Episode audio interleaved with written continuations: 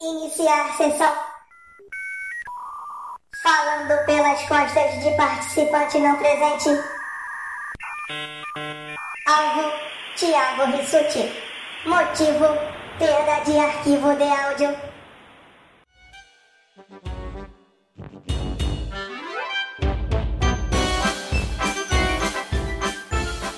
Pronto. Gravando Tá aqui. gravando. Gravando. Gravando?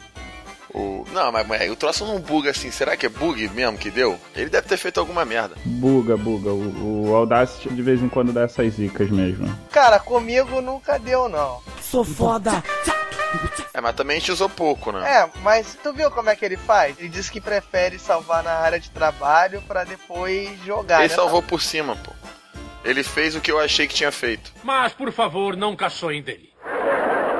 Mas é que devem levar em conta que se trata de um indivíduo sem nenhum preparo. Às vezes ele confundiu o nome ali e foi embora. Cara, mas vou te falar, eu uso assim, eu faço desse jeito. Na verdade, quer dizer, na verdade não. Fa- Falei merda, falei Ah, merda. como sempre. De novo. Vamos fazer o seguinte, aí a gente fecha, coloca os nomes, bota B1, B2, B3. Tipo banana de pijama. Alô? Acho que o Wesley caiu. Pera aí. Voltou Ah, aí. tá, voltou. Eu apertei sem querer o botão de mutar o microfone. Deu um cascudo assim, ó. Voltei. Ele ficou apertando e soltando mute, como eu tô fazendo agora. Isso aí mesmo. Tem bom que gosta de fazer efeitos, né? tipo, na hora. Sem edição, ao vivo. É aquele lance, quem é, quem é bom é bom, ponto, acabou. Falsa modéstia é o maior defeito do ser humano. Então, vambora? Vambora. Pronto, começou!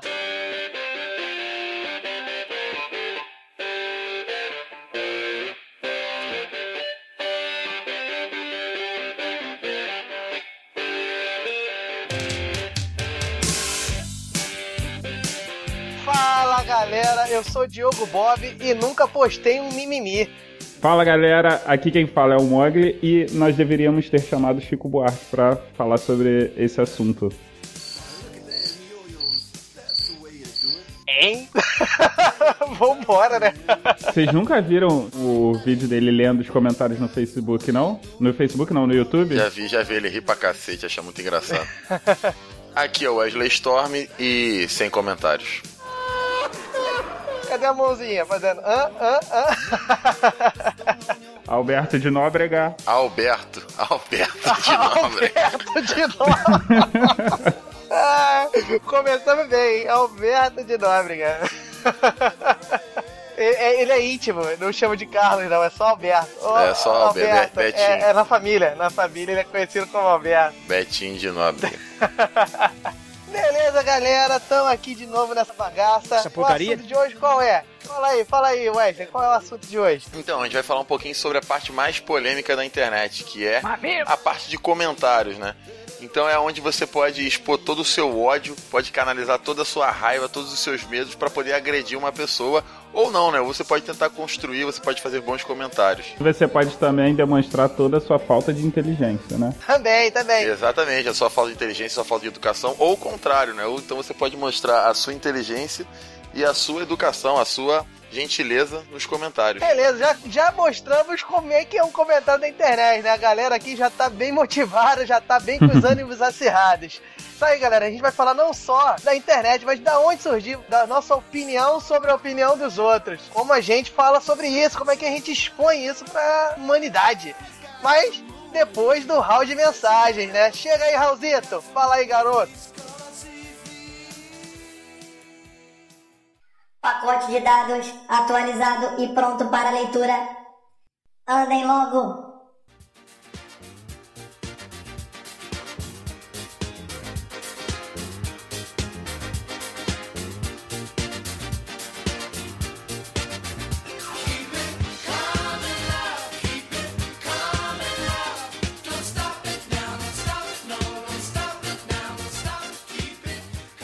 Fala galera, estamos de volta aqui no Hall de Mensagens. Dessa vez quem tá aqui comigo é o Bob. Isso aí, tem que ser sempre o Mogli. Depois desse youtuber game, eu nunca mais faço a abertura do round de mensagens. Mas e aí, o Bob? Como é que a galera faz pra entrar em contato com a gente no Facebook? Beleza, eu já expliquei isso no episódio anterior. Cara, é muito tranquilo, é muito tranquilo mesmo. Qualquer rede social. Mentira! Que a gente tenha, né? Na qualquer rede social. Twitter, Instagram e Facebook. É só você botar a rede e botar a galera do HAL. Pronto, acabou. Você vai achar a gente nas redes sociais aí que a gente possui. Mas e, e no LinkedIn? Procurei a galera no HAL no LinkedIn, não achei. Não, não tem, a gente não tem contatos comerciais ainda. Mas enfim, né? Chegou, né? No hall de mensagens passado, tinha nossas duas estrelas, grandes radialistas aqui do podcast. Agora chegou os dois bobos da corte aqui para fazer o hall de mensagens. Não, pior que o hall de mensagem ficou excelente, né? Ficou aquela parada dinâmica certinha. Não, profissa, os dois são estrelas. A gente que é esculhambado mesmo. É um lixo total. Mas enfim, grande Mogli, como podemos começar aí? O que, que a gente pode falar aqui no nosso canal de interação? Eu acho que o que a gente pode falar é para que a galera aí sempre prestigie a gente, né? Continue fazendo download. A gente tá muito feliz aí com a quantidade de download que a gente tem tido. Felicidade é viver na sua companhia. Mentira! Importante, cara, além do pessoal continuar ouvindo a gente, continuar divulgando a gente, é dar um pulo lá no iTunes, né? E se você gosta da gente, dê cinco estrelinhas e faça um comentário lá bacana, falando muito bem da gente. E se você não gosta da gente, você dá quatro estrelinhas. Isso, se não gostar, no máximo quatro. Ó, três é esculhambação. não, não, não, não. Mas três estrelas é para aquela pessoa que odiar a gente. Não, três estrelas não. O que odiar é quatro. É, a gente só tem quatro ou cinco estrelas, entendeu? E é isso aí, galera. Vai lá no iTunes, avalia a gente, é muito importante aí para divulgar nosso trabalho. Agora falando um pouquinho mais sério. Continue baixando aí no iTunes quem puder, né? No, nos agregadores e, óbvio, continue acessando nosso site, que lá também a gente encontra a galera do Hall. O site é galeradohall.com.br e o e-mail você pode mandar também e-mail pra gente pelo contato arroba galeradohall.com.br. Igual a Mai fez, né? Ela é a Maiara dos Santos. Ela mandou o seguinte e-mail: Alô, galera do Hall, sou Maiara, tenho 28 anos e falo diretamente de Santos, São Paulo. Ó, estamos atravessando divisas. Aí ela mandou assim: comecei o e-mail assim porque achei que era o jeito certo. É, deve ser. Eu também acho que é bom. Seria legal se todo mundo pudesse fazer isso, né? Mandasse nome, idade e da onde que é, né? Ah, se todo mundo puder. Então, pessoal, vamos fazer assim. A partir de hoje você manda e-mail pra gente dizendo nome, idade e cidade. Por exemplo, Mogli, 42 anos, complexo penitenciário de Jericinó. então, aí ela continua assim: essa é a primeira vez que escrevo para um podcast, sintam-se privilegiados, ó, é uma honra aí pra gente. Anyway, adorei o último sobre infância e gostaria de fazer minhas considerações. Opa, vamos lá. Vocês falaram de uma brincadeira chamada pique-ladeiro. Que ladeiro, Mogli? É lateiro, Mogli. Lê direito, o cara não sabe nem ler. A taxa de analfabetismo chama a atenção. Aqui em Santos, não sei se isso é uma unanimidade no estado, a gente chama de pé na bola. Isso não é futebol? É, o pessoal confundiu. Pique-lateiro não é, não é pé na bola. Pé na bola é futebol. Fute, pé, bol, bola. Pé na bola. Professores americanos. e como eu era muito pirralha, eu jogava com o meu irmão mais velho e os amigos dele. Eu era sempre café com leite. Tipo você na sala de justiça, você é café com leite. Babaca. mas adorava. E hoje em dia, dificilmente alguma criança conhece essa brincadeira, infelizmente. Outra coisa, o que vocês chamam de sacolé, aqui a gente chama de chup-chup. Aqui no Rio tem, um, tem uma coisa chamada chup-chup. É, mas não é exatamente sacolé. Ele é um doce feito de creme de leite, né? é. E os artificiais, naturalmente, são aqueles vendidos em lojas, lacrados. Os caseiros eram sempre naturais. É, o caseiro que é bom porque o caseiro tem aquele sabor característico que nenhum industrializado tem, que é o micróbio, né? Exatamente. Dá gosto, tempero. Dá sustância, dá suculência. Bom, o e-mail já está grande o suficiente. Gostaria de dizer que adorei mesmo ouvir a história de vocês. Bateu uma nostalgia. Beijos, né? PS, eu sou arroba não é mamãe. Ah, ela é a Baby do Twitter, do hall de mensagem. Travou um diálogo com a gente um dia desses aí, né? No Twitter. Ela, então, ela é do Obrigado pelos Peixes, né? Então, Mayara, pô, um grande abraço aí, um grande beijo. Eu aqui já fazendo jabá aí de graça, eu já vi o blog Obrigado pelos Peixes, é bem maneiro. Fica aí de dica aí pra quem quiser acompanhar. A última coisa que eu vi lá foi sobre Monty Python e tava bem bacana, tinha um textinho lá bem legal. Então fica aí, galera. Nosso jabá aí pro Obrigado pelos Peixes. Continue mandando mensagem, continue mandando feedback aí, Mayara. Muito obrigado. Tem um ótimo podcast eles. Só quero saber quando é que eles vão lançar o segundo episódio, porque eu sei que já gravaram. Já me contaram. Beleza, tamo na guarda aí. É, Papo Vogon. O Bob, temos mais algum contato dos ouvintes? Temos, a gente teve mensagem no Facebook, a gente queria dar um destaque especial aqui ao Renan Ribeiro, que comentou no podcast passado, né? Mandou uma mensagem pra gente falando sobre o Wesley. E agora ele comentou novamente, mostrando a sua assiduidade. Ele chegou aqui, ó. Eu não tinha ideia que eu tinha mandado mensagem para a galera do Hall. Acho que eu tava com muito sono ou sei lá. Caraca! Olha só! Isso prova o quão bom é a galera do Hall, né? Porque até sonâmbulos ouvem galera do Hall. pois é, ó. Renan, um recadinho pra você, ó. Acordado, dormindo, prestando atenção ou não, continue ouvindo, continue interagindo com a gente, foi muito maneiro. E no site a gente teve algumas coisas também, meu querido Mogli. Olha só, nós tivemos um comentário da Marina que disse que riu horrores aqui com o papo que a gente teve aí sobre as brincadeiras de infância e tudo mais. Nós temos aqui um recadinho do Marcos Assunção, que é o nosso querido amigo aí, ó, da banda Inversos Hiperbólicos. Fica uma dica aí pra galera. Yeah. Banda Inversos Hiperbólicos tá começando aí, a gente tem contato com eles e é uma banda muito boa, por sinal, tá começando aí na carreira, tá sempre aí nos ajudando. E ele mandou aqui, ó, fala galera, os podcasts... Oi, gatinho, gatinho. Isso é uma bichona! Enfim, os gatos da podosfera estão muito bons. Mas queria corrigir uma coisa. Galalite era botão. O Yoyo era Galaxy. É verdade. É. O Yoyo era o Galaxy. O nosso querido Wesley Storm falou que era o Galalite, mas Galalite era o botão. Seu animal. Fica aí, de adendo. A galera pode aí procurar no Google. Tem todos os Yoyos da Coca-Cola que a gente falou aí, ó, fazendo jabá de graça, pra variar.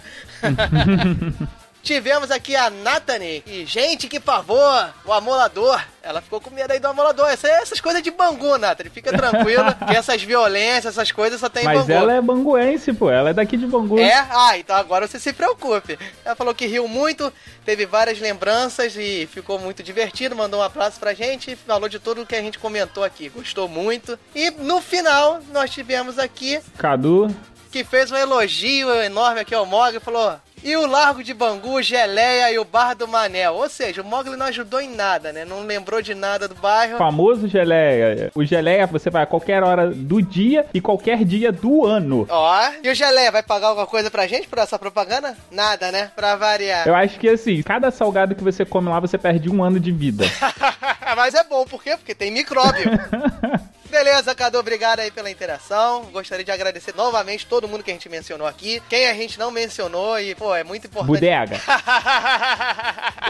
abraço especial pra Marina, abraço especial aí pra galera que comentou no Facebook. abraço especial para a Mayara, que mandou um e-mail bem maneiro aí do Obrigado Deu um bom feitos. feedback. Eu dei tanto abraço especial que não tem abraço especial, né? Virou abraço comum. Tá, tá virando um abraço coletivo isso aí. Tá, tá virando um grupal essa parada.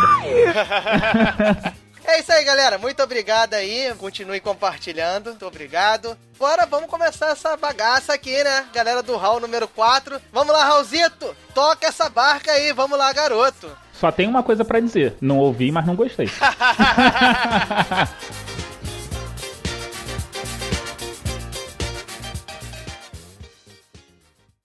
Pacote de dados lido com sucesso. Galera do Hall.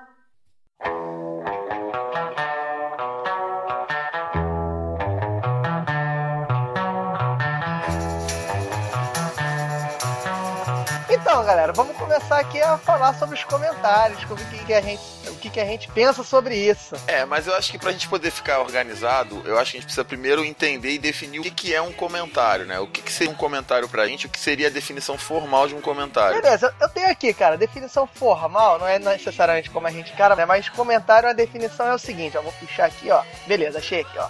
Um comentário é uma opinião, um parecer, uma observação ou um reparo que alguém faz acerca de outra pessoa ou de algo. Essa menção pode desenvolver-se por via oral ou por escrito, parecia remédio, né? Bula. Daí é isso, né? Aqui, vem, vem do latim comentário. Em latim, estratégia. Aham. supõe uma resposta ou uma interação com os presentes. Graças à internet, aí ah, vai, vai além, né? Com a internet, esse termo de comentário se. Generalizou, né? Mas eu acho que é bem por essa pegada mesmo, né? Eu entendo um comentário muito como uma observação, assim. Ou, dependendo do caso, às vezes até mesmo um desabafo, né? Que é uma coisa que você quer, de certa maneira, botar pra fora. Você quer comentar alguma coisa, você faz isso que seria o comentário. Eu encaro praticamente como tem essa definição formal, né? Comentário é você expor sua opinião sobre, sobre determinada coisa. O desabafo, eu acho que é, é aí que o comentário começa a se perder, entendeu? Porque o comentário na minha cabeça tem que ser assim uma coisa embasada. O cara pensou no que falar. O cara leu, deu uma olhada, viu um ponto de vista do cara, olhou os seus pontos de vista, pega o seu background aí do conhecimento e bota uma resposta embasada. A minha ideia, comentário é isso. O desabafo é aquela parada mais emocional. Na minha cabeça, é a parada mais emocional. Na verdade, não faz diferença nenhuma das duas coisas, porque é tudo comentário. É, é a resposta pra alguma interação. Tipo, a pessoa deu uma opinião, você faz um comentário. É basicamente, acho que o diálogo ele se dá por comentários, né? Pessoas expõem a sua ideia, o outro expõe a dele e assim trava-se o diálogo. Agora, quando a pessoa ela chega na internet, né, no caso aqui, e aí ela desabafa, é um tipo de comentário, mas é um, é um comentário de desabafo. Sim, mas eu faria essa distinção, entendeu? Na minha cabeça, a cabeça de Diogo Bob, o comentário e o desabafo são coisas diferentes. Acho que o comentário é uma coisa mais, como é que eu vou explicar? Mais racional. Você pensou pra opinar sobre isso, não foi aquela parada no ato, entendeu? Aquela resposta no ato. Aquela resposta no ato eu não encaro como um comentário. Mas beleza, é a minha visão. Então, eu já vejo o comentário como sendo um conceito mais amplo. Eu acho que talvez, dependendo do caso, né, o desabafo seja um tipo de comentário. Eu acho que você pode ter esse que você está falando, que é o comentário Sim, racional, sim. que a gente poderia assemelhar muito mais com uma crítica. E você tem o desabafo, que seria aquele comentário passional, que seria aquela coisa que você não pensou logicamente, você não construiu uma lógica na sua cabeça, você simplesmente jogou aquilo que foi a primeira coisa que veio na sua cabeça, entendeu? Discordo. Pra mim, isso é trollagem, pura e simplesmente. Caralho. É trollagem, cara. Não, mas uma trollagem você, você trola através de um comentário. O comentário da internet, ele ganha um outro âmbito, né? O espaço pra você fazer qualquer coisa, assim, o espaço que você tem pra desabafar, fazer um comentário na minha visão, fazer uma crítica, como o Wesley falou, ou fazer uma trollagem, tudo é na mesma caixinha de texto que se chama comentário. Então ele acabou ganhando uma amplitude muito maior. Mas isso aí a gente vai falar um pouco mais pra frente. Eu queria pegar aqui. Nossa origem, cara, os comentários antes da internet. Como é que você expressava a opinião sobre a opinião do próximo? Mas e assim, posso fazer um comentário? Ah, você fazia isso? Você era muito educadinho, porque as pessoas não, realmente não faziam isso, não.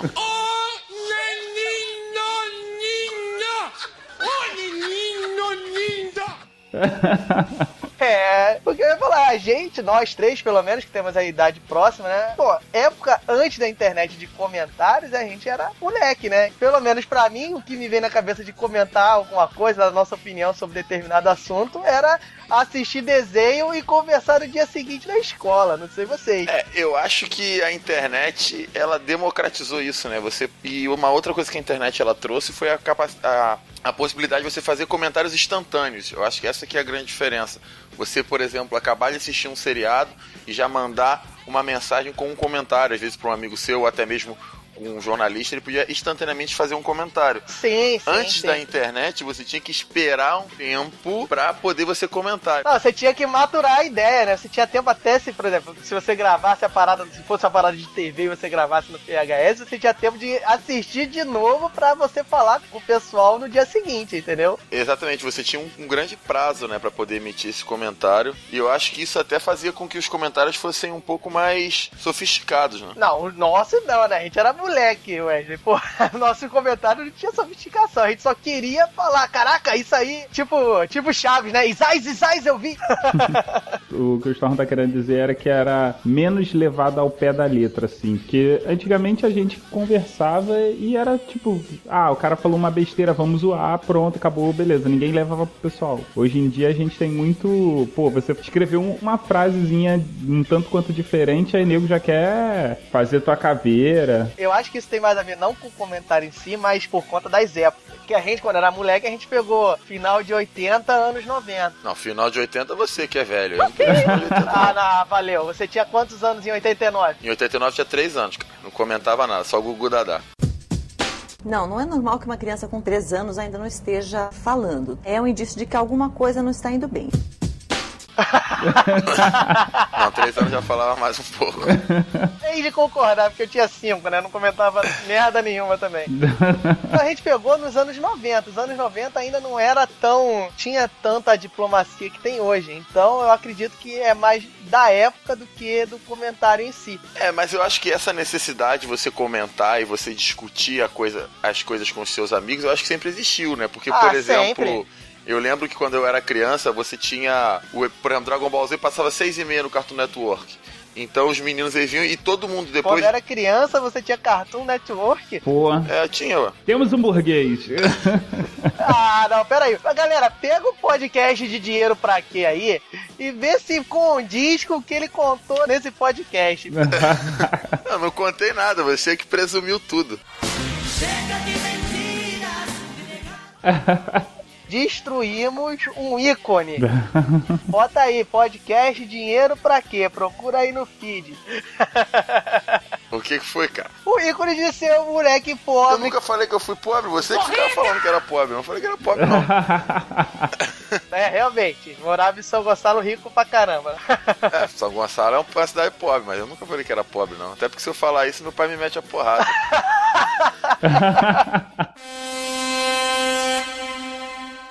Teste de contradição ativado. Galera do round número 3. Ou seja, Mogli e Rissuti eram os ricos. Aí, tá provado. Eles eram os dois que tinham conhecimento. Jogo só eu e você que a gente era ferrado. Teste positivo para Wesley Storm. Autorização para apoiar do pai concedida Fomos enganados, ouvintes. Fomos enganados. Mas voltando ao assunto. Então, a gente quando era criança, aí todo mundo praticamente assistia, né, Dragon Ball Z. E as crianças elas meio que combinavam de todo mundo se reunir depois do episódio para discutir o episódio. Não discutir, né, mas poder realmente comentar. Não era exatamente a opinião, a gente se reunia para falar o que aconteceu, só que aí no meio acabava tendo a nossa opinião, né, achando bom, achando ruim. E as expectativas pro próximo episódio, aqueles 21 episódios dos 5 minutos de Freeza, que não acabava nunca. as crianças ficavam sempre comentando isso. Não, eu lembro que o meu primeiro comentário de hater era reclamando de Cavaleiro do Zodíaco, cara, que eu chegava na escola puto porque aquele negócio ficava repetindo tudo, né? Você ficava esperando, na semana seguinte voltava a parada toda de novo. Aí foi meu primeiro comentário como hater. Acho que a galera de hoje em dia ela não tem contato com isso. Né? Que antigamente, por exemplo, quando você tinha um anime, por exemplo, o que a gente assistia, que era Cavaleiro do Zodíaco, Dragon Ball Z e o Hakusho, você tinha uma sequência de episódios. E o que, que as emissoras elas faziam? Elas passavam os episódios em ordem. Eles compravam uns pedaços, eles não compravam tudo. Aí às vezes eles não tinham a sequência. Geralmente eles compravam as sagas. Aí, por exemplo, Cavaleiros do Zodíaco, eles receberam a Batalha Galáctica só até o período do início das 12 casas. Não, o engraçado é que vocês estão comentando, mas não deixou eu explicar o negócio pros ouvintes, né? Então o pessoal não deve estar tá entendendo nada. Chegou no topo espetacular! eu tô falando, é, os caras tinham 30 episódios de Cavaleiros do Zodíaco. Então os caras passavam 30. E você, depois que você assistisse o trigésimo, você esperava no dia seguinte assistir o trigésimo primeiro. Só que voltava pro primeiro episódio, entendeu? Eles começavam a repetir. E aí eles tinham que repetir por tudo isso que o Mogli que o Diogo falava, que às vezes eles não tinham comprado o próximo episódio, ou então até mesmo pra poder gastar tempo e a série não acabar muito rápido. E, e por conta desse negócio de voltar, foi o meu primeiro comentário de hater, eu lembro da vida que foi, foi na escola. Mas uma outra coisa que a gente pode tocar aqui, cara, é o seguinte com certeza os nossos comentários nessa época, né, na via não virtual, né, na via real, eram muito menos agressivos, menos ácidos do que a gente tem visto hoje. Vocês têm alguma ideia por quê? Porque a gente estava lidando com os nossos amigos, a gente estava perto e a gente tá, tava com a cara à mostra. Eu ia falar isso. A primeira coisa é que a gente tinha medo de tomar porrada, né? Porrada dada ninguém. Tira! Se você fosse ácido, o mínimo que você podia receber de volta era um belo de um porrolho. É, não, e, e aquele negócio, quando a gente conhece uma pessoa, a gente é mais amistoso. Quando a gente, Isso, quando a gente tá falando isso, com os isso. nossos amigos, a gente. A gente tem afinidade com quem tá recebendo o nosso comentário. Exatamente. E você não tem aquele desconhecimento. É um seu amigo, é um colega, um É, conhecido. só um comentário, só um comentário agora, rapidinho. Eu tava aqui meio puta, assim, porque eu tava falando e vocês não estavam deixando eu falar. Até que eu percebi que o tava com o microfone no mudo. Você é uma besta. Esse troço tá entrando no mundo sozinho, cara, desse microfone aqui. Você é burro, cara, que loucura. Que coisa absurda. Isso aí que você disse é tudo burrice. Ah, é. É, Aham, é um problema é. de BIOS aí É, do a microfone. É, é o problema da pecinha, que tá com o headset na cabeça. Então comente, meu caro Wesley. Fale aí, comente. Bom, o que eu tô querendo perguntar pro Mogli é o seguinte: você acha que esse fato de a gente na infância, teoricamente, pros comentários ao vivo, a gente ser mais polido é por um- pela nossa relação com quem a gente tá comentando, ou é pelo medo de estar perto da pessoa que tá comentando, ou da pessoa que você, de certa maneira, tá atingindo com aquele comentário, ter acesso a você pessoalmente ou não? Aí eu atropelando o Mogli, eu acho que são as duas coisas. Concordo, são as duas coisas. O que acontece é, você pode ver, se alguém der uma opinião contrária à sua na vida real, a maioria das pessoas, é, quando tá presente, ela vai falar assim, vai pensar, essa pessoa é uma anta, É uma besta. mas vai agir de forma polida. Agora na internet, cara, ninguém tá te vendo, ninguém tá perto de você pra te dar uma porrada. Vai lá, vai escrever, tipo, seu merda, seu bosta, seu cocô. Você é um cocô.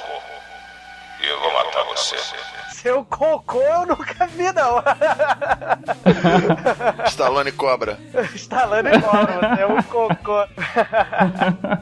Não, então, eu concordo com isso, cara. Mas será que era só o medo de você tomar porrada? Porque eu acho que a pessoa naturalmente fica inibida quando você tá fisicamente presente, entendeu? Ah, mas eu acho que é um, é uma é um certo receio da própria pessoa que tá ouvindo o comentário mesmo. Eu acho que não só pela questão de tomar porrada, mas tipo, você pode ser ofendido de volta, pode acontecer várias coisas. Você não sabe como a pessoa vai reagir àquele comentário. É bem por aí, né? Porque se você for pensar, tinha aquele moleque, né? Ah, caía numa discussão com alguém, se o cara fosse mais forte, alguma coisa, ele tivesse tomado porrada, quando o moleque virava as costas e ia embora, o moleque decepava. Ah, os- aquele escroto, aquele merda, é exatamente o comentário que tem hoje. É aquele comentário pelas costas. Aquele né? comentário pelas costas tinha, realmente tinha. Vai muito para esse lado do medo da imposição física. Como é que vai, Bud? Te conheço? Eu tô sabendo que você tá pegando pesado com Jerry Mitchell. É. E vou pegar ainda mais.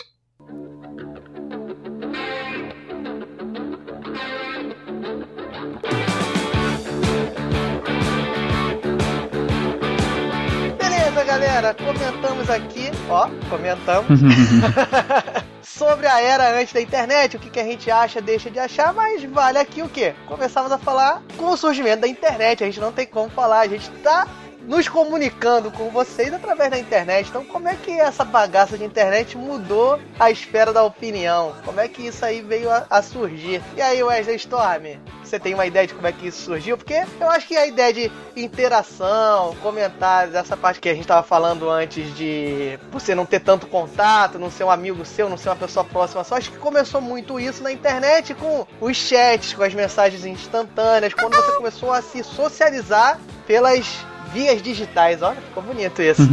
Fala bonito, até papagaio fala. É, eu acho que eu acho que a primeira oportunidade que você teve de comentar alguma coisa talvez tenha sido até pelo próprio e-mail, né? Por Sim. exemplo, quando algumas empresas ou alguns programas de televisão eles abriam para que você mandasse um e-mail. E eu lembro até de uma história assim que é da minha infância, que foi uma vez que o Fantástico ele tinha aberto assim, acho que foi a primeira vez que o Fantástico ele tinha aberto para poder receber mensagem, mandar e-mail assim. Um canal de interação. Canal de né? interação. E a minha mãe, ela queria porque queria mandar um e-mail pro Fantástico. Só que o que acontece? A gente não tinha internet em casa, tá ligado? Tinha computador, mas não tinha internet.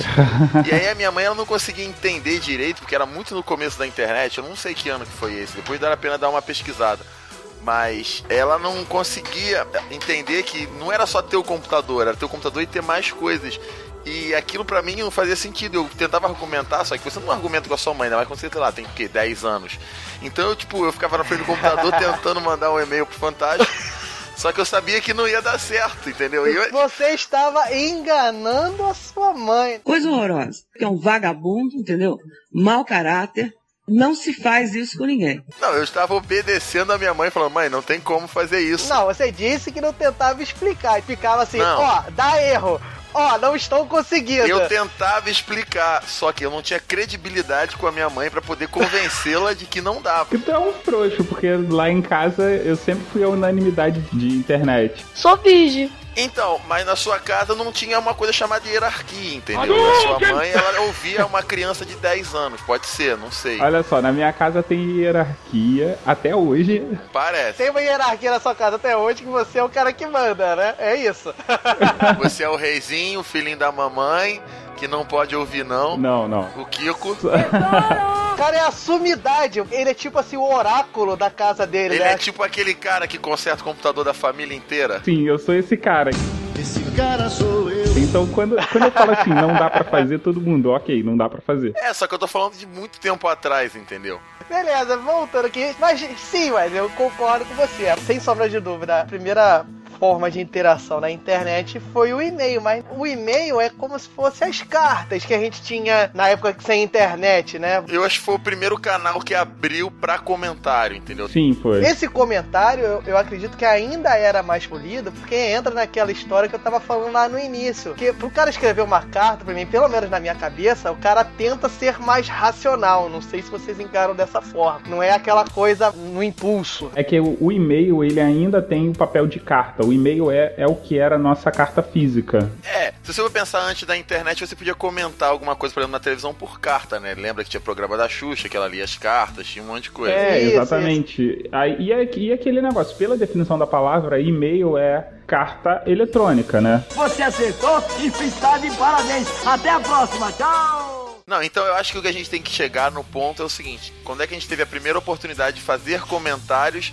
de modo que outras pessoas lessem? Não sei. Então é quando você pôde dessa maneira você ter uma certa audiência para o seu comentário. Não só outras pessoas, mas de uma maneira mais instantânea do que o e-mail. Tem duas distinções, né?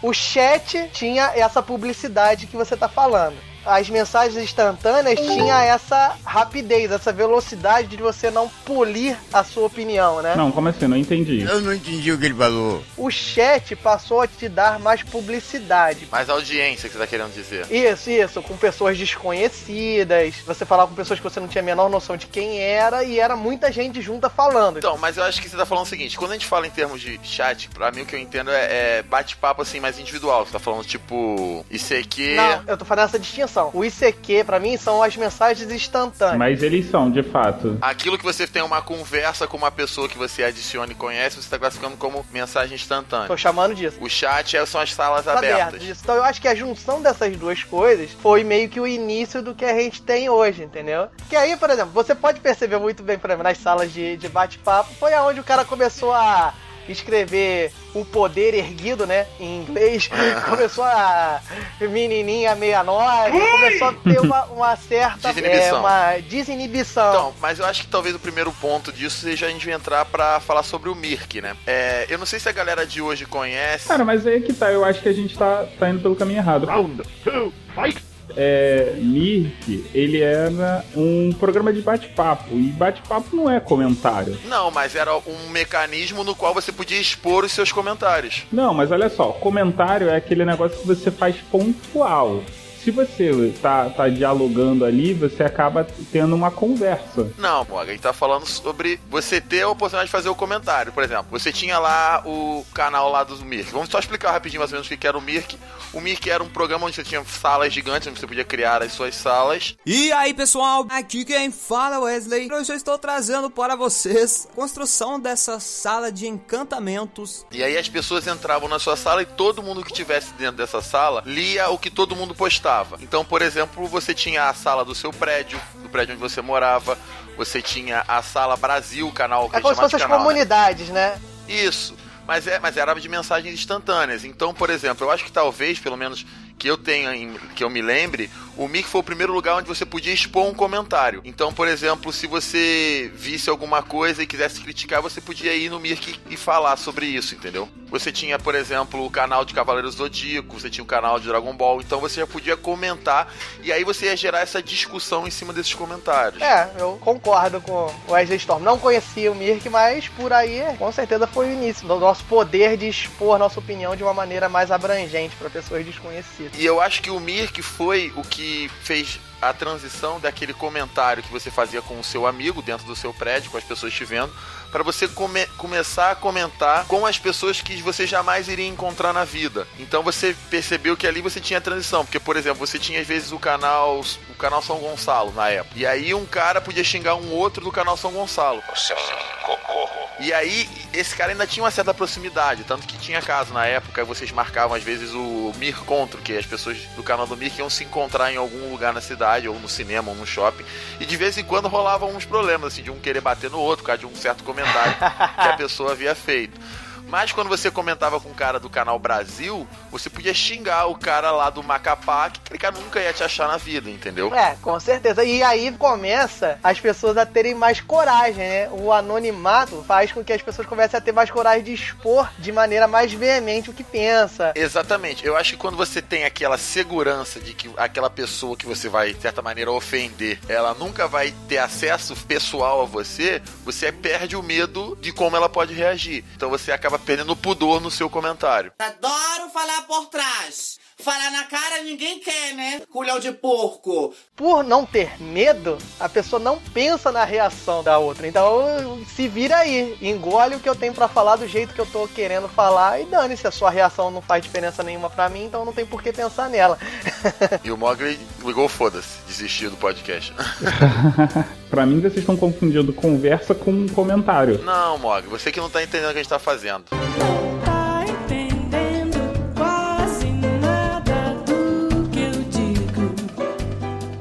A gente tá pegando do início e a gente vai finalizar no comentário. Você leu a pauta? Um babaca. Li, só que pra mim isso não é, tipo, não chegou a isso. Eu não passo por esse processo. Pra mim começa com, com a Web 2.0. Então você acha que comentário era uma coisa que não existia e passou a existir assim do nada?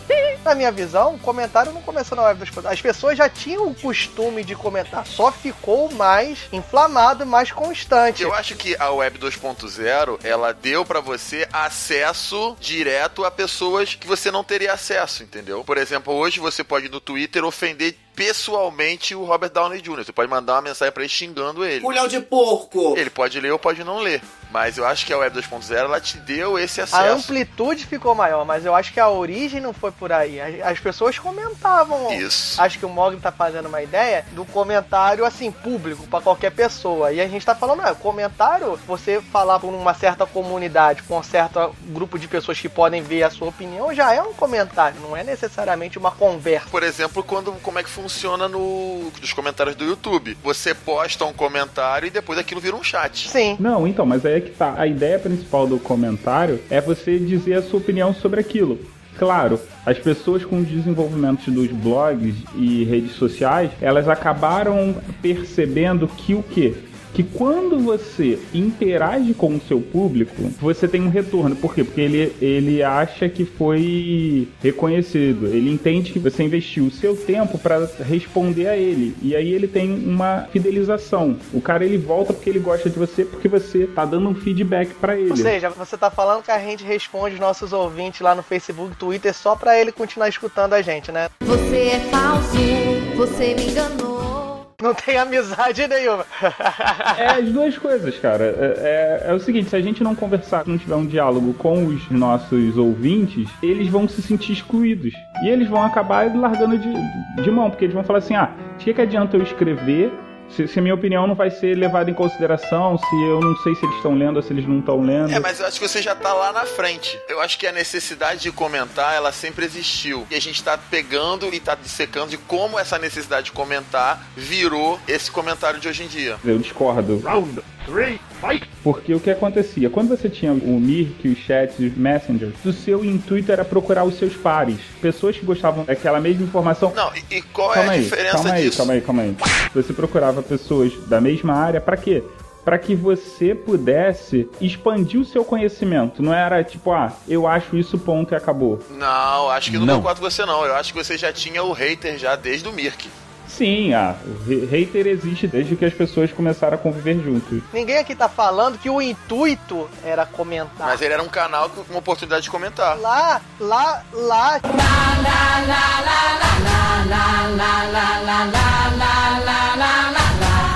Foi aonde começou a ter essa possibilidade, foi aonde a gente começou a fazer isso não como intuito principal, mas ali começou a surgir o jeito de você falar. Tá, não, mas olha só, pelo que vocês estão falando, isso que a gente tá fazendo é comentário, não é uma conversa. Não. Não, a gente não, Não. tá falando isso. O problema, Mogra, é que você tá, você tá restringindo a noção de comentário pra uma crítica formal. E não é isso que a gente tá falando. Por exemplo, o que eu quero chegar e o que a gente tá discutindo é o seguinte. Por exemplo, você, sei lá, você odeia as pessoas que gostam de azul. Você podia chegar na comunidade, no canal das pessoas que gostam de azul e botar eu odeio as pessoas que gostam de azul. Ou então você ia na comunidade das pessoas que gostavam de azul só pra ofender as pessoas. Ok, eu sei que isso existia. É, Até hoje eu não vejo sentido pra isso. Tudo bem, mas existia e a gente tá dizendo que foi daí que meio que surgiu o que a gente vai falar mais pra frente. Eu concordo com você que comentário, tudo isso não é exatamente o chat, não é exatamente o Mirk. Eu concordo plenamente com você, meu amigo Mogli. Olha como é que eu estou sendo bonito. Mas aí, o que a gente tá dizendo é a origem, meu camarada, meu companheiro de podcast. A origem, onde surgiu, meio que surgiu o trejeito. As primeiras oportunidades de fazer comentário. Talvez seja a primeira oportunidade que eu lembre de você poder fazer um comentário anônimo, ou seja, você vai comentar sobre uma pessoa da qual ela não vai ter como te achar, foi no Mirk. E, por exemplo, sala bate-papo UOL, essas salas de bate-papo públicas, entendeu? Você podia comentar sobre o nick de uma pessoa, ou até mesmo você podia criar um perfil fake. Foi a primeira vez onde eu vi que as pessoas entravam perfil fake pra falar mal de determinada menina da escola, entrava no canal da escola. essa etapa da internet fez com que surgisse, a- justamente pelo anonimato, a acidez, a agressividade, a falta de preocupação com a reação do próximo. Foi aonde a internet perdeu o medo de xingar. Eu acho que isso no Mirk ainda não, nem nem no Mirk nem no Messenger era assim. Existiam, mas eram muito pontuais, eram muito poucos. Começou a aparecer. Isso, é onde surgiu. Uhum. Não é onde isso ganhou amplitude. A gente não tá falando isso. A gente tá dizendo que é onde, é onde começou a aparecer, começou a surgir essa oportunidade, como o Wesley falou.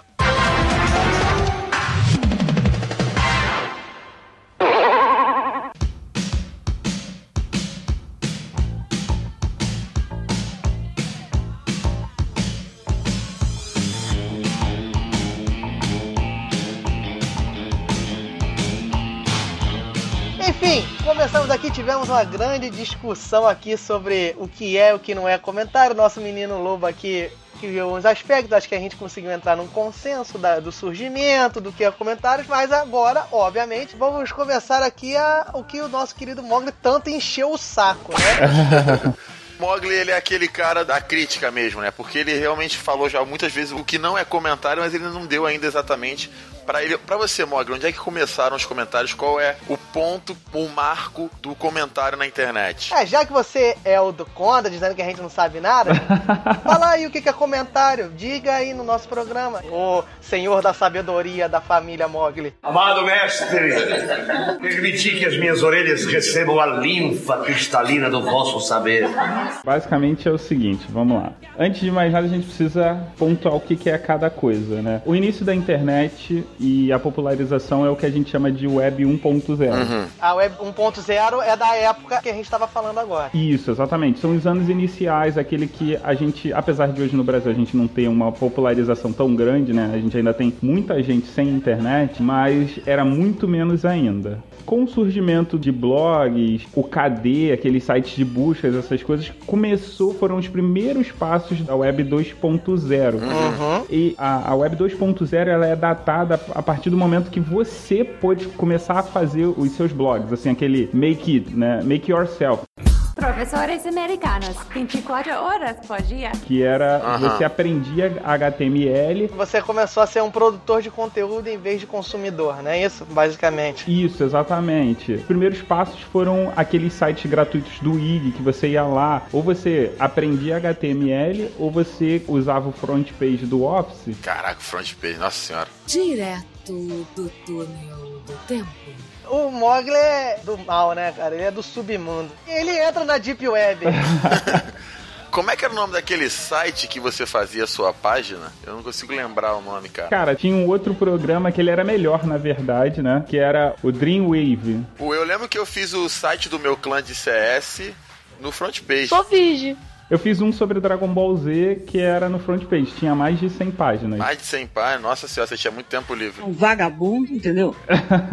Mas era que era basicamente de GIFs, de fotos, um pouco de história. Ah, você botava, tipo assim, cada, cada imagem você botava uma página, era isso que você fazia. Mas era, era porque eu também queria usar os papéis de parede, as coisas todas, o máximo possível. Mas enfim. Imagina como é que ficou isso, hein? Uma merda! Nunca comeu ninguém o Mogli, né, cara?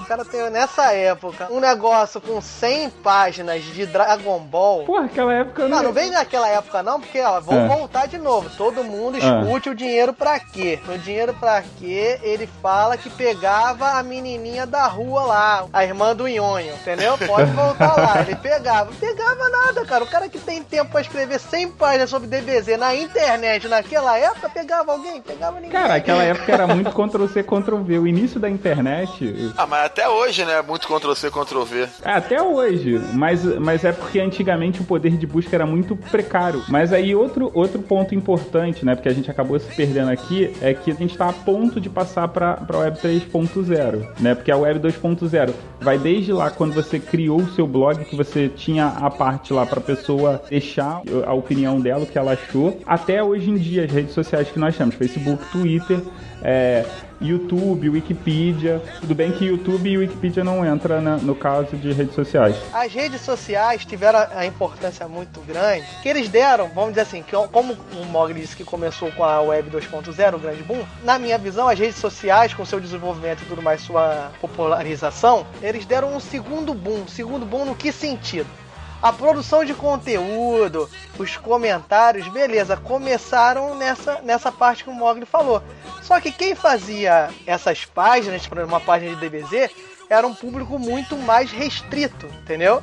Uhum. Tanto que, por exemplo, eu que, ó, eu que sou da internet, Que ó, merda, hein? tô me achando agora, não lembrava nem o nome dos hospedeiros. Na teleaula de hoje, você vai estudar os parasitas. Vai ver que prejuízos eles podem causar no organismo do hospedeiro. Hospedadores. Hospedeiros. Os que transmitiam as doenças.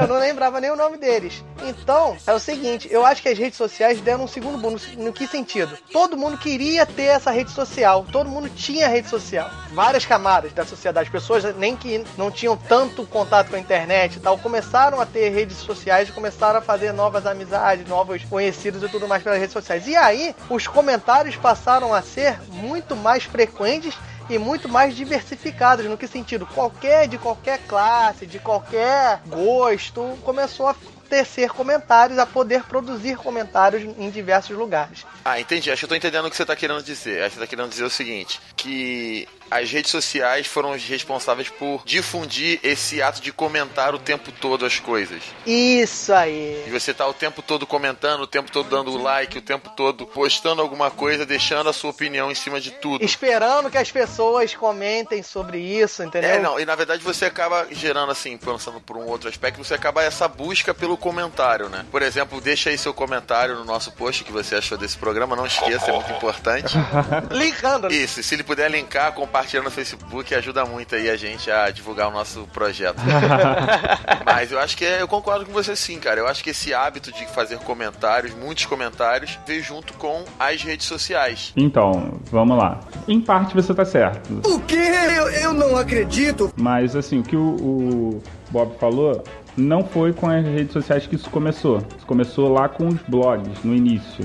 Volta o cão arrependido. Na minha visão, o blog ainda era uma galera mais restrita. Isso que eu tô dizendo, entendeu? Muito restrito, entendeu? Acho que não era. Não, mas então, cara, antes da, antes da, da, da popularização das redes sociais, você tinha muito blog. Não, não tinha muito. Você tinha alguns blogs e algumas pessoas na internet. Não, não tinha tanto quanto hoje. Mas as pessoas que iam na internet, elas tinham duas coisas. Ou elas iam procurar sites ou blogs de coisas afins. Pornografia. Pornografia também. né? É o que move a internet, né? É o que move a internet. Não, mas, mas o que eu acho é o seguinte, é, no que você tá falando, o blog, as pessoas não. Ninguém tinha o hábito de acessar. Não era uma coisa assim comum, não era uma coisa da sociedade, era uma coisa de algumas pessoas apenas. Por exemplo, o Mogli tinha, eu tinha, eu acessava alguns. Eu não tinha, eu não acessava blog nenhum. Pô, vem cá, você fazia o que então? Porque, tipo, ou você ia acessar blog, ou você ia ficar conversando no Messenger, ou você ia entrar em portal, que era coisa de velho. A gente pegava a mulher.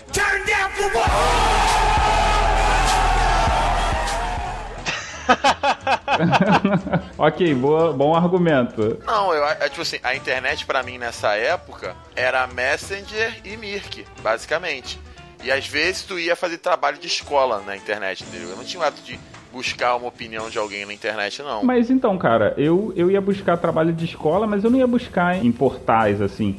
Eu ia buscar era em blogs. Trabalho de escola em blog? Eu não vou nos sites principais, eu vou no blog que não tem confirmação de nada. Aí você botava o blog na sua bibliografia. Meus trabalhos não tinham bibliografia. Depois é que eles vieram, vieram a ter. Que merda, hein? Ah, que beleza, hein? o Mog era aquele aluno que imprimia o trabalho com a URL. Com o link, com aquela linhazinha azul embaixo. Ah, não, não. Eu já peguei trabalho assim, cara. Tipo, escrito no trabalho do moleque, clique aqui pra, para ampliar. Trabalho É. impresso. Eu juro que eu fui lá, dei um clique, mas não aconteceu nada. Ficou estático do mesmo jeito. Sabe o que eu já peguei, que é pior só fazendo comentário? Eu já peguei texto escrito à mão. Escrito assim, o texto em negrito a seguir. Vai com a caneta fortona pra poder fazer o negrito. Seu animal. Cara, não, mas olha só, vamos lá. Vamos voltar. Daqui a pouco eu me perco. É. O que era que a gente tava falando? que Hoje nós vamos conversar um pouco sobre problemas de memória e doença de Alzheimer. Vamos voltar pro cast. A gente tava falando o seguinte: o que difundiu o hábito de comentar? Então vamos lá, Mog. Eu concordo com o Diogo quando ele diz que o que difundiu esse ato de comentar Foram as redes sociais. foram as redes sociais. Mas você acha que foram os blogs? É isso. Sim. Enquete, amigos ouvintes, postem no nosso link. Comentem aí. eu concordo em partes com vocês. Mas é, eu diria que o, as redes sociais elas popularizaram o, o comentário, né? É isso que a gente tá falando. Não, mas foi isso que a gente falou. Aí você discordou da gente só porque você não pode concordar com nada, é isso.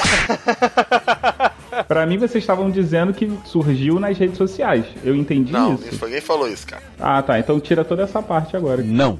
Não, tirar não. Vou mostrar que você é uma pessoa que não escuta o que a gente fala.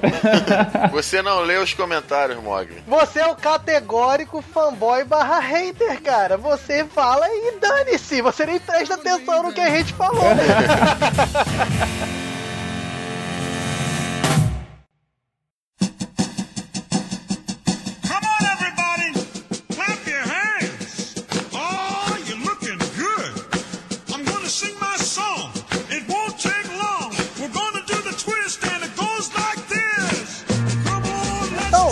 vale a pena a gente pensar aqui o que, que seria. re- Tudo bem, não é o foco do nosso assunto, mas o que, que seria a rede social pra gente entender muito bem aí.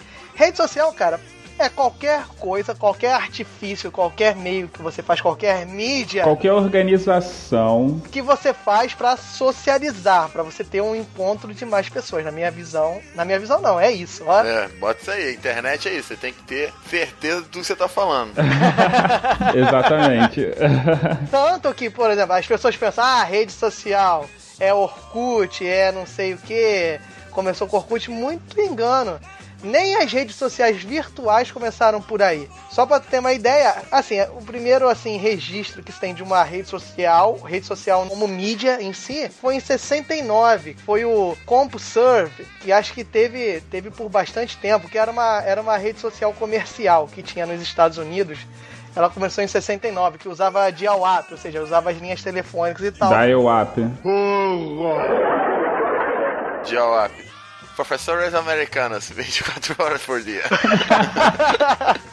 usava dial-up e, Aham. e usava pra você ter um compartilhamento aí de informações comerciais e tudo mais. Começou por aí, aí teve vários outros, começou a ter um- uma evolução. Você pode tocar aqui as redes sociais começaram a ter um grande âmbito com o que a gente já falou anteriormente, da internet. Exatamente. Até o surgimento do Orkut, do Facebook, a gente tinha era exatamente isso. Eram redes sociais para objetivos comuns. No caso, Aham. esse era para vendas, E, né? Isso, é, o CampoServe. Tinha, ó, olha só, a primeira rede social mais estruturada. Não sei se é exatamente a primeira. Isso aí eu vou ficar devendo pra vocês, mas eu acredito muito que é a primeira. Que teve um- uma estrutura muito parecida com o que era o Orkut e o que era o Facebook. Era o Classmates. Professores americanos. Foi também nos Estados Unidos. Ele foi feito pra reunir a galera, assim, reunir galera de turmas. Que lá tem muito mais esse costume que a gente tem aqui, né? Que é assim, ah, a turma de 88 do clube de tiro. Aham. Lá eles têm mais esse costume. Então, esse Classmates. Acho que o próprio. Deixa eu só encerrar, deixa eu só encerrar. Cala a boca! É, esse Classmate foi o início desse visual do que a gente tem a rede social hoje. Você podia botar uma foto, você fazia um perfil, e aí chegou e foi, foi evoluindo pra chegar ao que, que era hoje. Eu achei que aquele próprio filme do Facebook, ele ilustra muito bem, né, o começo das redes sociais e até o surgimento do próprio Facebook. Eu acho que a galera que se interessa por esse assunto vale a pena assistir esse filme. O filme não é muito bom não, né, mas dá pra assistir assim, tu não, não dorme muito. O Facebook e o Orkut, eles têm uma diferença de 10 dias de surgimento. O Orkut ele surgiu em 24 de janeiro de 2004 e o, o Facebook em 4 de fevereiro de 2004. Posso fazer uma pergunta antes de interromper? Sim, Você já sabia isso ou você leu agora? eu já sabia. Ô louco, meu! É um internauta, é um, inter- o Mogli é um internauta. Mas o que acontece é o seguinte, o Orkut, ele se popularizou mais aqui no Brasil. E na Índia, os dois lugares que ele foi mais popular era Brasil e Índia. Então, Brasil e Índia. Já o Facebook, cara, ele dominou principalmente os países de língua inglesa e depois ele se espalhou pro mundo. Eu acho que o que chamou as pessoas pro Facebook era o fato de, você- de exclusividade. Porque o Orkut, todo mundo podia fazer conta no início. Aham, o Facebook você tinha que ser convidado, né? Exatamente. Você tinha que pertencer a um grupo seleto. Não, não, não. Você está errado, seu homenzinho de internet de merda. Até quando que vamos ter que aguentar essa violência desenfreada? O Orkut também começou assim. Você tinha que ser convidado. Ah, tá. E tinha até rumores que tinha gente que vendia convite do Orkut na internet. Nossa senhora. Tipo o Mercado Livre. Tinha rumores? Pô. Vendia no Mirk convite pro Orkut. Ah, isso eu tenho certeza, cara, que acontecia. Então como é que você fala que o Orkut não podia ser convidado? Não, eu não lembrava desse fato. Então, acabei de mostrar que você é um web de merda. Diogo todo feliz, ó, que xingou o amiguinho. Yes! Oh my gosh! É óbvio, óbvio, ele só me esculhamba aqui, eu, eu todo polido com ele. Não, beleza, voltando. Então, voltando, sim. Aí o Orkut teve mais popularidade no Brasil e na Índia e o Facebook nas, nas línguas inglesas. Continua aí, Morgan. Só fazendo um parênteses aqui, é, é muito interessante a pessoa que viu o filme ler o livro do Facebook, porque eles mostram o mesmo período de óticas diferentes e um completa o outro, assim. Não, não dá aquela impressão de você tá, tá vendo a mesma coisa. Entendi. O livro é uma coisa e o filme é outra. Então, se você vai ver o filme depois de ter lido o livro achando que vai ver o filme daquele livro, não. Você vai ver um outro filme que fala sobre o mesmo assunto. E isso dar o gancho para o que a gente pode chegar agora, que são nossos queridos haters e fanboys, né? Que são os nossos queridos extremistas da internet, podemos dizer assim, né? É o cara que tem toda a acidez e o ódio que a gente tá comentando desde o início.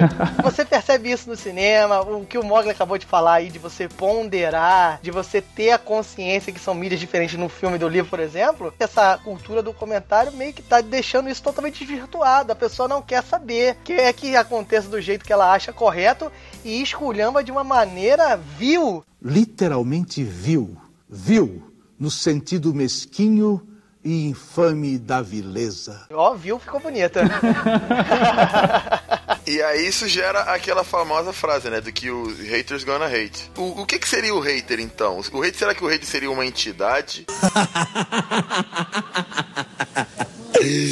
Hoje ele é meu. Aí é importante a gente diferenciar o hater do troll. Então, diferencie, menino lobo. O troll, ele é aquele, tipo, just for fun. Ele vai fazer o comentário que ele sabe que vai causar o caos. É o cara que tem o poder de despertar os haters, entendeu? O troll é aquele cara que tá- gosta de irritar os outros, né? Isso, exatamente. É aquele que você percebe que o cara tá fazendo aquilo ali de sacanagem e o hater é fisgado. Exatamente. Hater, né, do inglês, ó. Eu não acredito. São os odiadores, né? Aquele cara que vem xingando, vem com ódio no coração. E não tem nenhum pudor de esculhambar. Então o troll ele é como se fosse o invocador do hater. Isso aí. em alguns aspectos, né? Mas olha só, o hater, ele não precisa de invocador. Ele se manifesta às vezes assim sem ser invocado. Ah, beleza. E o fanboy? E o que? O que? Profesores americanos. É um boy. Esse programa vai ser um show de professores americanos. Mas você não acha que você, tipo, hater, não é um fanboy que se tornou evil? Profesores americanos. Eu ia justamente perguntar isso antes de você esculhambar o meu inglês de porteira de Campo Grande. O, o fanboy ou fanboy, do jeito que você quiser falar, ele é uma espécie de hater ou só defende muito veementemente uma coisa que ele gosta? Eu acho que ele é uma espécie de hater, uma espécie de cara odioso. O que, que vocês acham? É um pouquinho diferente, porque eu acho que o hater, ele, tipo assim, ele odeia tudo. Eu- o fanboy, eu acho que já tem um, um lado contrário. De que o fanboy, ele escolhe, ele toma um partido. O ser humano, ele tem essa tendência natural de tomar Sim, partidos. É por sim. isso que às vezes a gente escolhe clube de futebol, a gente escolhe várias coisas. Sim, concorda. E o nosso vai ser sempre melhor. Só que aí que eu tô te falando, o, o, o... fanboy, ele defende com ódio o que ele acredita que é bom, entendeu? Não, não, calma aí. O, o, o fanboy, ele é aquele que o meu produto ou aquilo que eu gosto é melhor. Ponto e acabou. Não adianta que você fale. Isso, ele, ele se fecha pra outros argumentos, entendeu? Isso. Ah, então tá. Então tem o hater fanboy. Não, hater é, é hater. Tipo, ele pode ser fanboy também. O hater é o que fala mal de tudo, em todo instante. É O que eu tô discutindo é se o fanboy não é uma espécie de hater em que sentido. Aquilo que ele gosta ali é o bom acima de tudo, o resto tudo é uma porcaria. Só que ele defende isso de uma maneira odiosa, esculhambando as outras coisas. Por exemplo, uma espécie de fanboy que existe muito, não é nem na internet, assim, a gente pode expandir essa ideia. Eu sou roqueiro. E roqueiro tem muita tendência. Ai, rock é uma bosta. Ó o troll, ó o troll se manifestando. Aí que tá, ó, faz aí de novo. Não toma banho. Aí o roqueiro chega assim, ó. Você vai se ferrar, você gosta dessa merda de pagode, você gosta dessa merda de samba, não sei que coisa escrota, não sei que, rock que é de imposição, é de viés político, de revolta. Então o que eu tô te falando é o seguinte, tem essa espécie de fanboy que defende muito veemente o seu gosto, mas de uma maneira odiosa, esculhambando os outros. Então eu encaro que o fanboy é uma espécie de hater, porque eu não vejo fanboy defendendo o que ele gosta de boa. Eu acho que você tá discordando, Diogo, é no conceito do que, que é o hater. Você tá misturando o conceito do hater. O, o hater é aquele cara o seguinte, que ele não viu o filme e Ah. fala que o filme é ruim. Eu não vi e não gostei. Exatamente. Não li e não gostei. É tipo o cara que fala mal do nosso podcast, só que não ouviu nenhum episódio, entendeu? Seu animal. E é o cara que vai com ódio no coração e que não faz análise nenhuma. Ele já vai, tipo, odiar. Eu não tô confundindo. O que eu tô perguntando pra vocês pra entender é o seguinte: o hater é um conceito maior. O que eu acho é que o fanboy é um grupo dentro do hater. Entendeu o que eu tô te falando? Não, entendi. Eu acho que é justamente o contrário. Eu acho que o hater é um conceito separado, entendeu? Você tem haters dentro do conceito de fanboy. E agora até eu me perdi no que eu tava no que eu acho. Já não sei mais o que eu acho.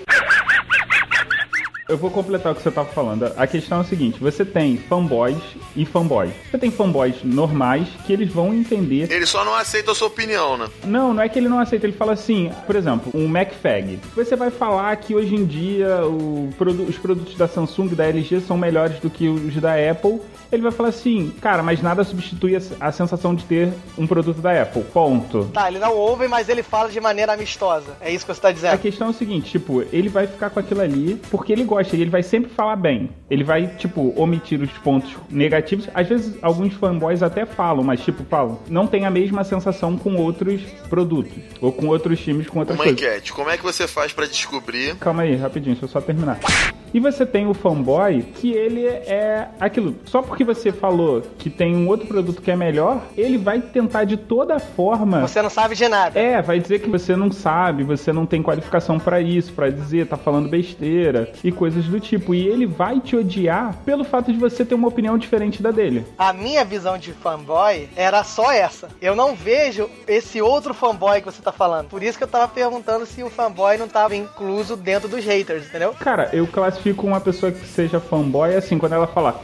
Pô, mas eu não posso falar mal disso porque eu sou suspeito. Você tá entendendo? Quando ela diz isso, ou quando você percebe essa informação, ela é um fanboy. Mas o fanboy que é falado na internet é este fanboy que você tá conceituando aí? Você encontra esses fanboys e você encontra fanboys haters. Ah, então beleza. É que eu só vejo o fanboy hater, por isso que eu perguntei. Não, mas você também tem o cara que ele, ele é hater que ele não é fanboy. Ele simplesmente não gosta de nada. Tem, isso sim. Não é só não gostar. Porque não gostar, você pode entrar na categoria do fanboy. Por exemplo, ah, o fanboy não gosta dos filmes da Marvel porque ele gosta da DC e não tem nenhuma explicação lógica pra isso. Uhum. Sou fã da DC, então não posso gostar dos filmes da Marvel. O hater, além de não gostar, ele não gosta esculhambando. Falando que aquilo ali é substrato do pó de merda. Não, Diogo, eu entendi. Só que eu tô falando o seguinte: que existe também o hater que ele não gosta de nada, ele só gosta de não gostar. Sim. Ele tá ali só pra contrariar. Meu jeito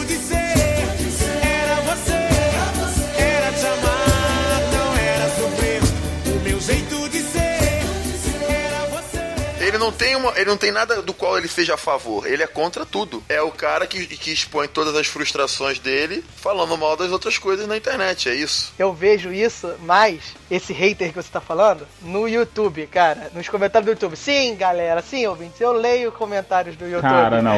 putz. Aquilo ali é uma zona fantasma, cara. Não dá pra entrar naquilo ali. Eu, eu não leio porque eu quero preservar Sua sanidade. minha integridade mental, é. Então, aí lendo, cara, que eu vejo exatamente isso que você tá dizendo. Cara, desgosto da parada. Assim, sei lá, ele viu dois segundos de um vídeo de 10 minutos. Ele esculhamba de uma forma tão absurda. Não, e uma coisa que é interessante é que você vezes percebe nesses comentários, somente de YouTube, ou até mesmo comentário fora, é que o cara ele tem um meio que uma ofensa pronta. Sim. É só você substituir o nome do cara que fez o vídeo, que é a mesma ofensa. Acho que ele vai de vídeo em vídeo mandando o mesmo xingamento, só trocando o autor. E aí ele vai botando todas as frustrações dele lá, né? As frustrações de vida do cara, todos os problemas dele. Ele se- é como se ele, tipo assim, ele se alivia dos problemas dele ofendendo as pessoas na internet. É isso, é muito assim. Não, e você pode ver que tem muito mais hater quando você permite comentário anônimo. É, com certeza. Porque aí é isso que a gente começou discutindo, né? Que é o anonimato. É só um, um trabalho a mais que o cara tem, né? Porque se ele quiser ser hater mesmo, se ele quiser realmente esculhambar, ele faz um perfil fake e vai poder fazer isso da mesma maneira. É, mas ele tem um trabalho a mais, né? Se ele pode simplesmente colocar o anônimo, eu acho que É um fica- trabalhinho mínimo que já tira, sei lá, uma boa galera. já desestimula, né? É igual você bota aquela trava de volante do Ó, carro. vou criar polêmica, né? Mas o meu- hater, por sua essência, é preguiçoso, né? Porque ele simplesmente odeia e não tem embasamento pra isso. Então, Ele não pensa no que ele vai falar, né? então se, ele, ele- se ele não tem, não tem vontade nem de procurar embasamento pro ódio dele, realmente, só de você criar que não pode ser anônimo, ele já, já, a gente já tira uma boa galera. Então você que odiou tudo isso, deixa aqui nos comentários. Você que acha uma merda esse podcast, comente também. Mas só um detalhe, comente e compartilhe.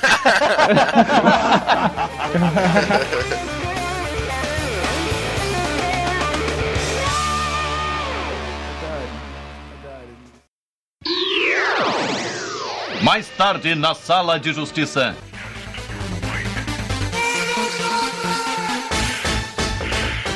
Enfim, chegamos aqui no nosso querido debate, nossa sala de justiça. Mais uma vez, enfrentaremos o diálogo, o debate. E agora vai ser o quê? Nós estamos falando sobre a internet e o que, que tem mais polêmica na internet. Digam aí, meus caros. Claro que é a trollagem, você zoar, aquela bela zoada nos comentários que provoca ódio, lamentações, textos gigantes. E aí? E às vezes o cara tava só falando de zoeira pra ver o circo pegar fogo, como o nosso querido Coringa. É, então, mas a gente vai discutir um pouquinho diferente. A gente vai discutir o seguinte: é a trollagem pra provocar os haters, entendeu? Então a gente discutiu, a gente já falou um pouquinho quem são, quem são os haters, quem são os trolls. Então a gente vai discutir sobre se é válida ou não essa provocação do troll ele instigando o hater para que o hater se manifeste. Exatamente. Se é válido você instigar o hater, você colocar essa onda de ódio, você botar um monte de gente pra ficar falando mal um dos outros e daqui a pouco você vê 50 comentários aí, um xingando o outro, no final acaba sobrando pra mãe, né?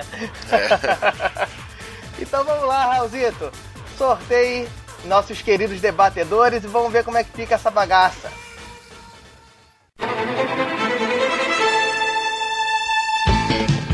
Debatedores sorteados: Wesley Storm, Mogli, Mediadores, Diogo Bob, Galera do Hall.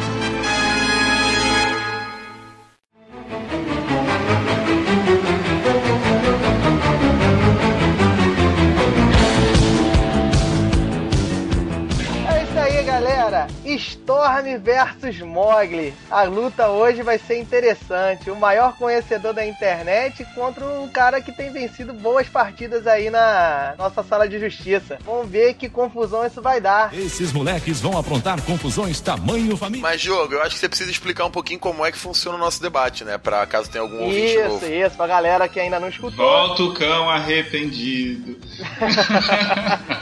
Então, pra quem ainda não escutou, tem aí vários episódios, vários, ó, vários é bom, né? Entra lá no nosso feed, na nossa página. O Diogo mandou igual um Mano Monark agora. Vários episódios. E aí, Monark aqui, bem-vindos a mais um vídeo, galera. Desta vez, Bem, galera, como o Wesley pediu aí, vamos explicar a nossa querida sala de justiça. Quem ainda não escutou, pode escutar aí vários episódios. Sempre vale a pena. E é sempre o mesmo esquema, né? A gente faz aqui um debate e vão ser duas vertentes. Hoje, nossos queridos Mogli e Wesley. E vai ser sempre no esquema 90, 60, 30. 90 segundos para expor a ideia, 60 segundos para a réplica e 30 segundos para a tréplica, onde eles se batem no final.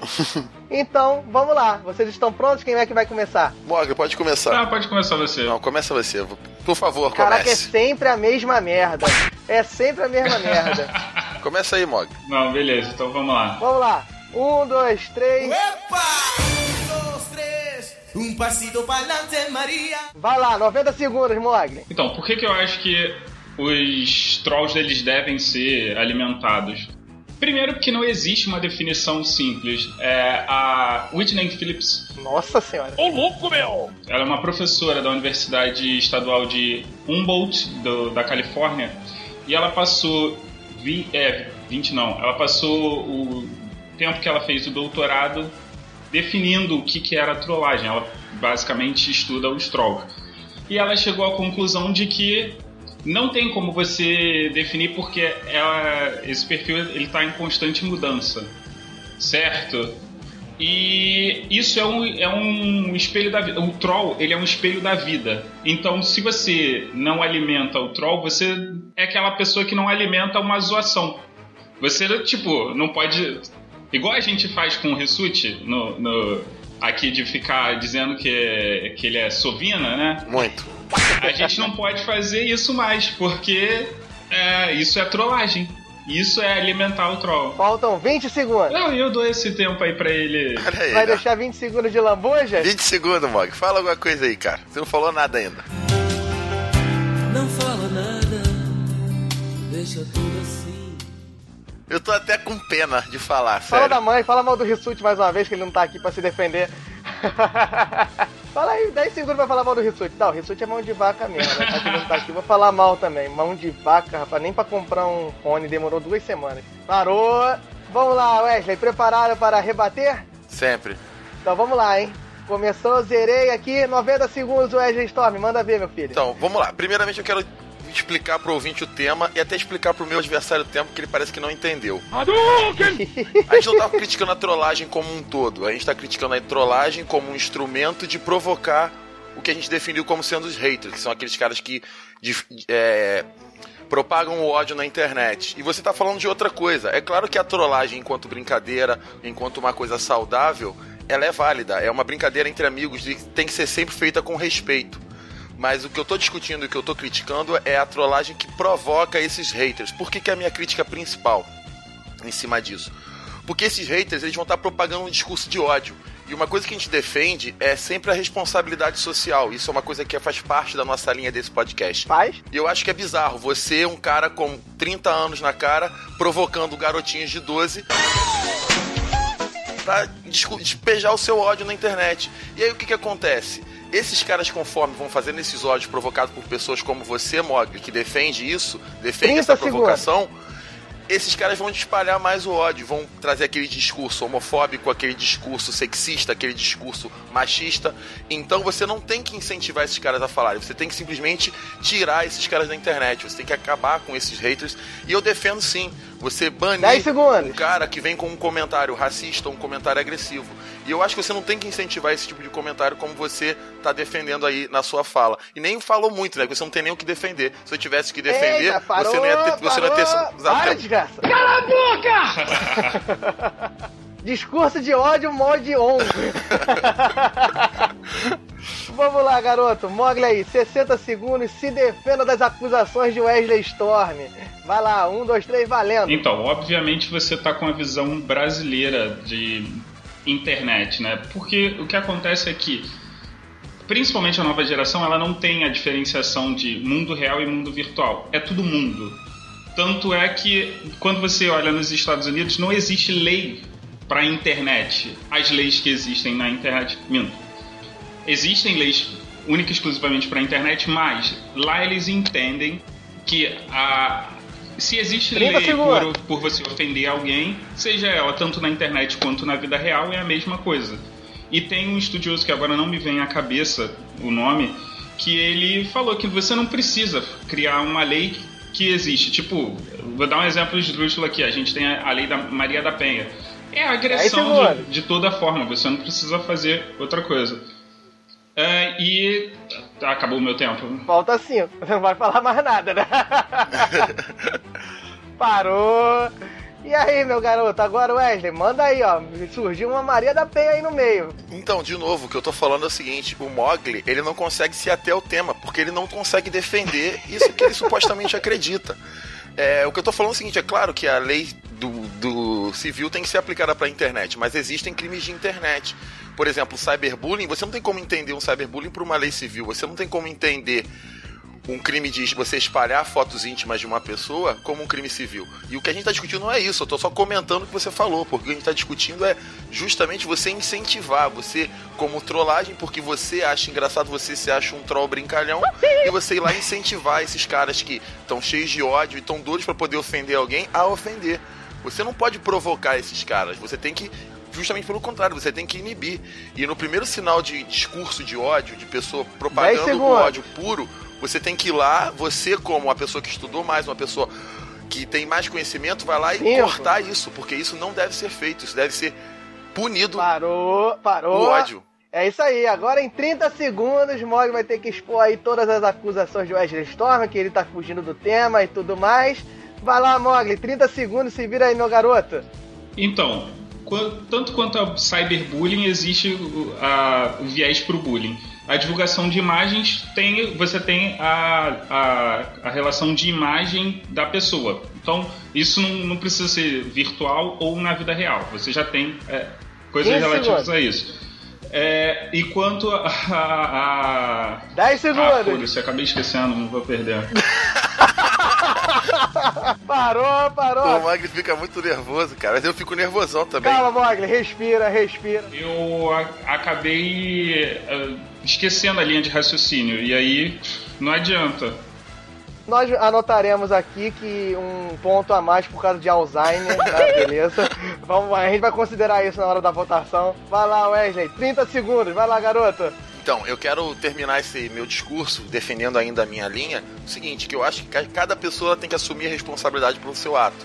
Então, se você acha que trollagem é você incentivar um cara a discursar ódio, você tem que entender o seguinte, que as consequências dos atos dessa pessoa que você instigou são também responsabilidade sua. Então não adianta você instigar e depois dar uma de Pons Pilatos que lavou as mãos. Você tem que assumir Sim, a sua responsabilidade. E por isso que você tem que sempre ter em mente e sempre ter cuidado com aquilo que você Acabou, posta na internet. Parou. Cara, mas mesmo você fez meio que um discurso de ódio, assim. O importante é que eu ganhei o debate. Não, pera aí, né? Eu tenho que dar meu voto, aguenta. Você pode esperar? Porque você já tá cantando vitória? Já tô cantando vitória, sério. Não, enfim, galera, vou aqui expor meu voto. Primeira coisa, eu gostei muito dessa sala de justiça que a gente pode falar mal do Rissuti. É sempre bom falar Sempre mal vão dele. falar né? mal do Rissuti.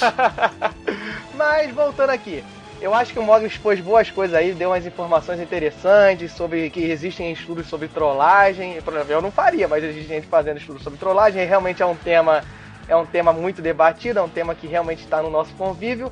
Porém, eu acho que ele se perdeu um pouco aí na- nas argumentações. Ele acho que ele não, não foi muito no foco dos haters. E acho que nesse sentido o Wesley defendeu mais, expôs o discurso de ódio, expôs o que está acontecendo, expôs a visão dele. Independente de eu concordar ou não, com certeza o Wesley expôs melhor suas visões.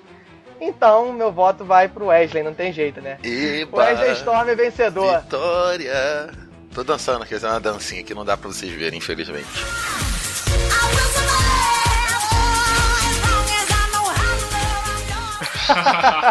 Basicamente é o seguinte, você tá dizendo que, tipo, você é responsável pela ação dos outros. E não, cara, você é. Você sabe que já acabou a sala de justiça. É que o Mike, quando acaba a sala de justiça, ele se acalma, aí vem as ideias todas na cabeça que ele poderia ter usado.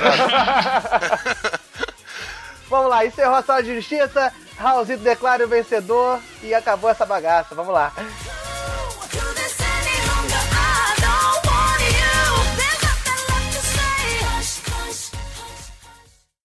Galera do Hall adverte. As vertentes defendidas não necessariamente refletem a opinião dos debatedores.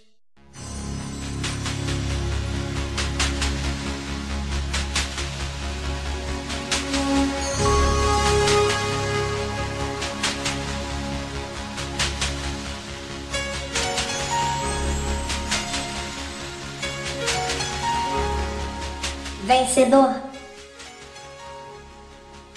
Wesley Storm.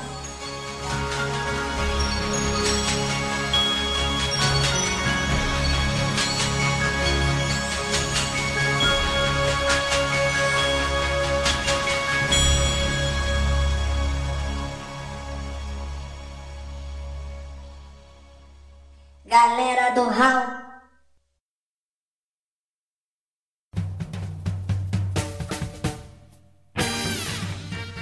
Acessem galeradohall.com.br Mensagens em contato arroba galeradohall.com.br Busque por Galera do Hall em Facebook, Instagram, Twitter